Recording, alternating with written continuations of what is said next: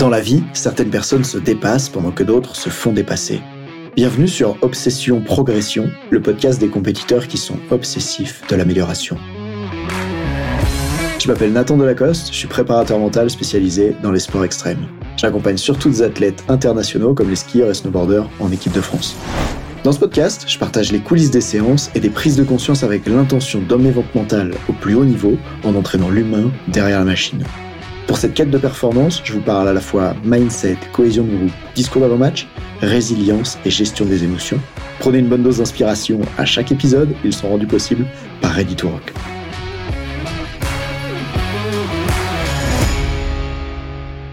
Quel est le point commun entre la séduction, la haute performance, la thérapie et deux coachs mentaux de haut niveau qui discutent ensemble un samedi? Le point commun, c'est... Tu vas comprendre dans la suite de l'épisode. Ce samedi, j'étais avec un ami à moi, coach mental de haut niveau avec des champions du monde parmi les gens qui l'accompagnent, etc. Et on avait cette conversation qui faisait suite à celle que j'ai eue en supervision avec la personne qui m'accompagne, Jean, à qui un jour on discutait autour de mais c'est quoi en vrai qui fait que on a les gens en séance, tu vois C'est quoi si on pouvait résoudre le problème le plus petit et le plus commun que tous les gens ont dans leur vie, ce serait quoi? Et Jean m'avait exprimé quelque chose comme ça, il m'a dit tu sais j'ai remarqué que les gens ce qui fait le plus de souffrance pour eux, en fait, c'est de vouloir éviter le négatif. Et à l'époque, j'avais gardé ça comme ça dans la tête. Là, j'en reparlais avec cet ami coach que je vais appeler euh, pour cacher son nom dans l'histoire qui vient, parce que tu vas voir, je vais, pas mal le critiquer, ça va être assez chouette. Je vais l'appeler Jérôme. Donc, je suis avec Jérôme samedi. On boit un verre dans, un café, un French coffee shop. Et, enfin, un verre, un spoussy, quoi. Et une limonade. On boit ça. Et puis, euh, il y a cette fille qui lui plaît. Sauf qu'à ce moment-là, c'est terrible pour lui d'aller voir cette fille qui lui plaît pour prendre son numéro, pour proposer qu'il se passe quelque chose. Et je sais que Obsession Progression, c'est pas forcément un podcast de séduction, mais pourtant, tu devrais rester et écouter voir c'est quoi le lien avec la performance, avec le bien-être. Et donc à ce moment-là, Jérôme, ben lui, ah, il, a essayé une fois, il a vu que la fille, elle était occupée avec d'autres personnes autour d'elle, il est retourné s'asseoir, et là, il est en train d'abandonner, tu vois. Et moi, je le lâche pas parce que je sais qu'il est en train de vivre un challenge intéressant et que ça marche ou pas avec cette fille. J'ai trop envie qu'il dépasse ce truc de, séduction, tu vois. Entre amis coach, des fois, on, on s'aide, on s'auto-coach. Je te rassure, des fois, moi aussi, j'ai besoin de son aide. Pas forcément dans la séduction, mais dans d'autres domaines. Et ce qui se passe à ce moment-là, du coup, c'est que je l'encourage, tu vois, et, je lui sors des phrases comme ouais, imagine quand tu vas rentrer chez toi et qu'elle sera plus là et que tu vas regretter terriblement de pas avoir osé. Parce que quand t'as un mec en face de toi avec un peu d'ego et qu'il est coach, c'est facile d'appuyer sur le bouton du regret pour lui faire passer à l'action. C'est facile de le coacher sur la dimension mec, tu dis à tous tes athlètes que bon ben là, euh, applique aussi ce truc-là, applique-le à toi, ose. Et donc il y va, il ose, il va voir la fille et euh, et il revient. il revient avec la tête complètement dépitée, le Jérôme. Il me dit, euh, bah non, en fait, il parle pas. À ce moment-là, il parle pas. Et c'est moi qui lui pose la question. Je dis, bah, ok, qu'est-ce qui s'est passé là? Euh, Comment ça s'est passé, tu vois? Qu'est-ce qu'elle t'a dit? Il me dit, ah, j'ai été trop nul. Je sens que j'avais pas les mots, que, que je lui ai mal parlé. Et en fait, c'est étonnant de la part de Jérôme parce que vu que c'est un super coach mental, comme c'est à mon avis une qualité essentielle chez tous les coachs mentaux, il a un gros niveau en prise de parole en public, dans la qualité qu'il a pour choisir les mots. Mais cette situation-là, elle a tellement stressé, et il savait pas par quoi commencer, qu'il s'est retrouvé dans cette situation où ben, il avait du mal à faire ça bien entre guillemets. Et donc il m'explique, il me dit, je sentais pendant que j'étais en train de le faire que j'étais trop nul, que j'étais pas bien. Et puis du coup, euh, elle m'a dit qu'elle avait un copain. Et donc euh, il remonte bredouille à l'étage du French Coffee Shop et vient s'asseoir à côté de moi et me raconte tout ça. Et là, j'ai un coup de génie. Il m'écoute plus en fait à ce moment-là, on peut même plus avoir une conversation parce qu'il est en train de ressentir quelque chose de désagréable. Et je lui dis qu'est-ce qui se passe là pour toi Jérôme? Et il me dit ah je me sens pas bien, ça me saoule, euh, je suis trop déçu, ça s'est mal passé, ça sert à rien, blablabla. Et là, il, finit par utiliser le mot c'est désagréable comment je me sens. Et c'est à ce moment-là que je pose une question et je dis ok, c'est désagréable ou c'est inconfortable? D'un coup, il y a un silence. Il lève les yeux, il me regarde et il sent que quelque chose est en train de se passer. Juste en jouant sur ce mot-là, juste en disant Jérôme, est-ce que c'est désagréable ou inconfortable? C'est en train de glisser un présupposé dedans. Et c'est pour ça que la force des mots, c'est hyper important, et j'aimerais que tu te formes à ça si t'es coach. Je dis, toi, Jérôme, qu'est-ce que t'en penses euh, c'est quoi pour toi la différence entre désagréable et inconfortable? Et en fait, désagréable, c'est souvent une expérience derrière laquelle on met pas de sens. Inconfortable, on met le sens.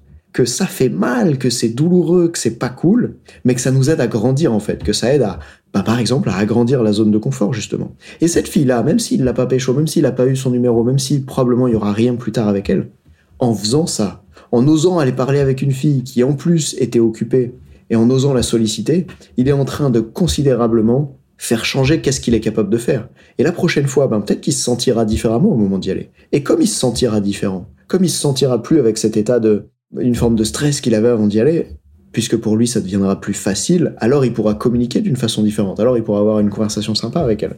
Et peut-être que ça changera des choses. Du coup, première idée que j'aimerais te transmettre dans ce podcast, pour toi ou pour les athlètes que t'entraînes, ou si toi-même t'es un athlète, c'est est-ce que ce que je suis en train de vivre, c'est désagréable ou inconfortable? On pourrait le formuler autrement, tu vois. On pourrait dire, dans la vie, la douleur est inévitable, mais la souffrance, c'est toi qui choisis. La douleur, elle est là, et d'ailleurs, il y a plein d'études scientifiques qui montrent que si tu donnes du sens à ta douleur, et j'avais lu ce super bouquin de Kelly McGonigal qui s'appelle The Upside of Stress, où elle fait un peu une revue très bien romancée de toutes ces études scientifiques, dans laquelle elle montre que des gens qui vivent un événement de vie terrible, comme le décès d'un proche ou d'autres choses très difficiles, ceux qui arrivent à sortir de dépression, de souffrance le plus rapidement possible, c'est ceux qui donnent un sens à ce qui s'est passé. Et donc, si la douleur, elle est inévitable, mais que la souffrance, c'est toi qui choisis, de la même manière, tu peux regarder une situation comme désagréable et voir en quoi en fait elle est plutôt inconfortable. Et ça, ça va même t'aider à aller chercher de l'inconfort. Bah oui, parce que c'est un peu une idée bizarre, mais c'est comme ça que ça se passe. Et c'est ça qu'on fait en, sport extrême, par exemple. C'est d'aller chercher de l'inconfort. Mais c'est aussi ça qu'on fait. Tu vois, ce matin, j'étais au CrossFit et il y avait un 2000 mètres rameur. Bah, en fait, c'est carrément inconfortable de cracher tes poumons pendant 7 minutes sur, euh, sur un rameur. Mais pourquoi tu vas chercher cet inconfort-là? Bah, parce que tu sais que dans le futur, ça va te rendre plus confortable à réaliser une telle performance. Il y a une vraie capacité, je trouve, chez l'être humain à être d'accord d'aller chercher de l'inconfort pour obtenir du confort plus tard. Et si t'as ça, tu peux aller beaucoup plus loin. Si t'as ça, par exemple, tu peux t'embêter à porter des gros moellons pour construire ta maison, et le jour où tu l'as fait, eh ben ça te permet de vivre confortablement à l'abri de la pluie. Et ça marche pareil dans les études. C'est extrêmement inconfortable pendant 5 ans d'être un étudiant qui vit avec pas d'argent dans sa vie, alors que tous ses potes à 18 ans qui sont partis bosser en restauration, ils font déjà des salaires, je sais pas, à 1005 par mois quand toi tu vis avec rien. Mais qu'est-ce que ça va changer le jour où tu deviens, je sais pas, avocat, médecin, coach mental ou, toutes ces autres professions dans lesquelles tu peux bien gagner ta vie Ben, ce que ça change, c'est que tu as été capable de supporter l'inconfort pendant longtemps pour pouvoir obtenir ensuite quelque chose de plus confortable. Et c'est pour ça que ça a du sens avec ce que Jean me disait au début, où le problème que les gens ont, c'est de vouloir éviter le négatif. Parce que quand tu évites le négatif, tu es souvent en fait en train d'éviter le truc qui pourrait te faire grandir. Et c'est là que ça me fait penser aux parents. Tu sais, les parents, il y, en a plein, par exemple, qui sont super bienveillants. Il y a plein de parents qui ont vécu des problèmes financiers quand ils étaient jeunes, qui n'ont pas été soutenus par leurs parents, qui ont vécu dans la misère. Et du coup, qu'est-ce qu'ils font? Ils vont créer d'abord un niveau de richesse pour eux, et après, quand ils vont avoir des enfants, ces parents-là, souvent, ils vont vouloir éviter ces problèmes à leurs enfants.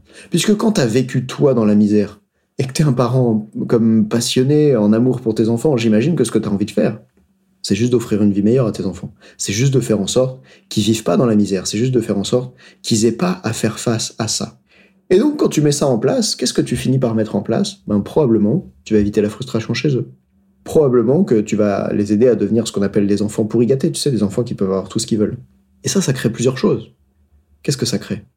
Ça crée le fait que quand toi, tu veux protéger quelqu'un d'un challenge, mécaniquement, si toi, tu deviens protecteur, tu crées en face quelqu'un ou quelque chose qui va devenir persécuteur. C'est vraiment important, et, d'ailleurs j'en parle dans, dans, le podcast, je crois que c'est le 11 sur le triangle de Cartman. J'aurais que tu prennes conscience que quand tu aides quelqu'un à éviter certains problèmes, tu facilites le fait que ces problèmes arrivent quand tu n'es pas là. Et par exemple, dans le cas d'un enfant, ben oui, toute son enfance, tu peux le protéger du fait de manquer d'argent. Mais le jour où tu seras plus là, alors peut-être avec des thématiques comme euh, l'héritage, et si tu as tellement de revenus, tu pourras lui en confier toute ta vie, c'est sûr, hein, et on est dans une société qui peut permettre de faire ça. Mais je pense quand même qu'à un certain stade, il aura besoin d'être capable, par rien de gérer par lui-même son argent en fait, et puis d'être capable d'en générer, etc. Et pour aller bien au-delà de l'argent, tu sais, il y a cette étude scientifique sur les chamallows, l'étude scientifique, le marshmallow test, D'ailleurs, j'en parle tellement souvent que je sais plus si j'en ai déjà parlé dans un podcast euh, récemment ou pas. Pour te l'expliquer en une minute, voilà ce qui se passe dans cette étude scientifique. Il donne à des enfants un chamallow dans une assiette. Le scientifique, il lui dit là, je vais m'en aller. Si t'attends que je revienne avant de manger le chamallow, t'en auras deux. Et donc l'enfant, tu peux le voir en caméra sur YouTube, il est face à la frustration, c'est terrible, il a trop envie de manger le chamallow. Mais le scientifique revient plus tard.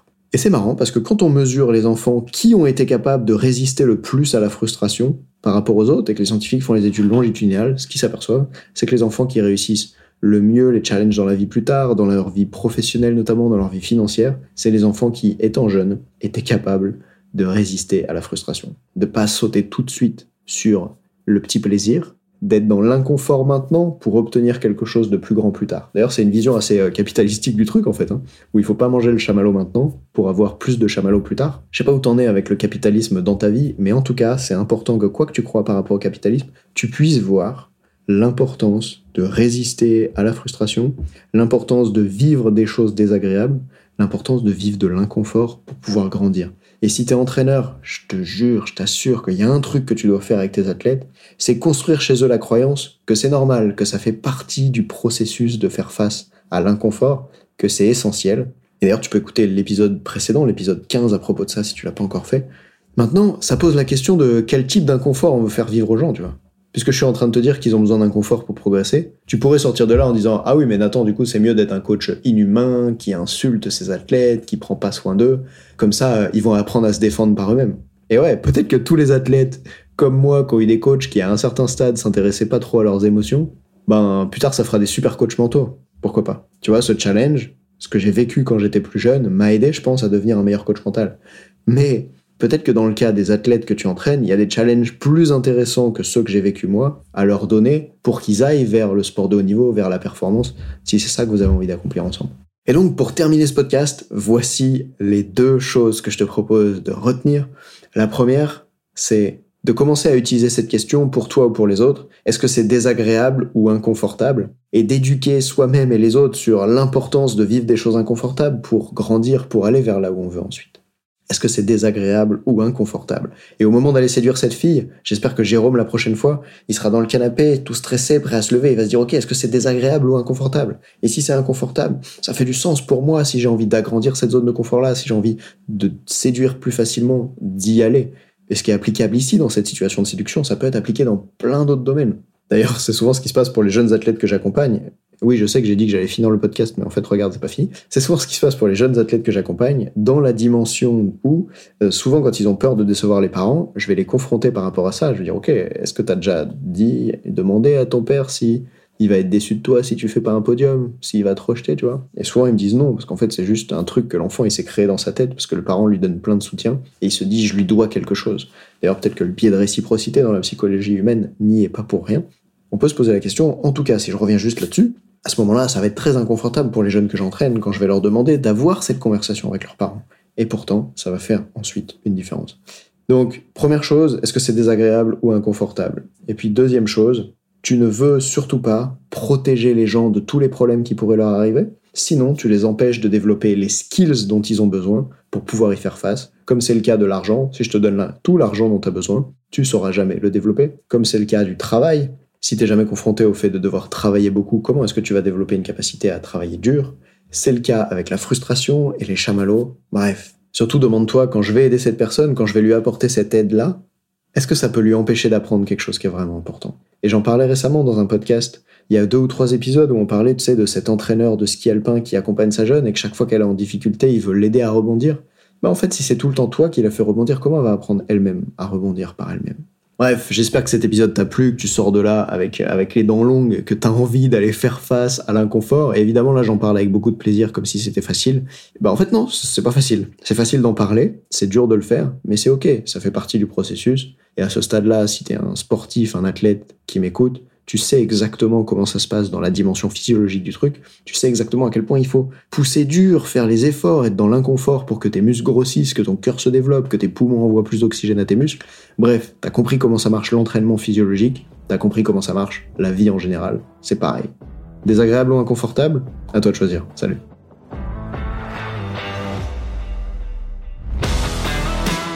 On dit souvent que le mental, c'est 70% de la performance à haut niveau. Pourtant, rares sont ceux qui l'entraînent au moins 10% du temps. En écoutant jusqu'ici, t'as donné à la dimension mentale un peu plus de la place qu'elle mérite chaque semaine. Bien joué. Ma mission audacieuse, c'est d'aider le monde du sport à se transformer en profondeur et je veux faire en sorte que plus aucun coach ne passe à côté de la psychologie de ses athlètes.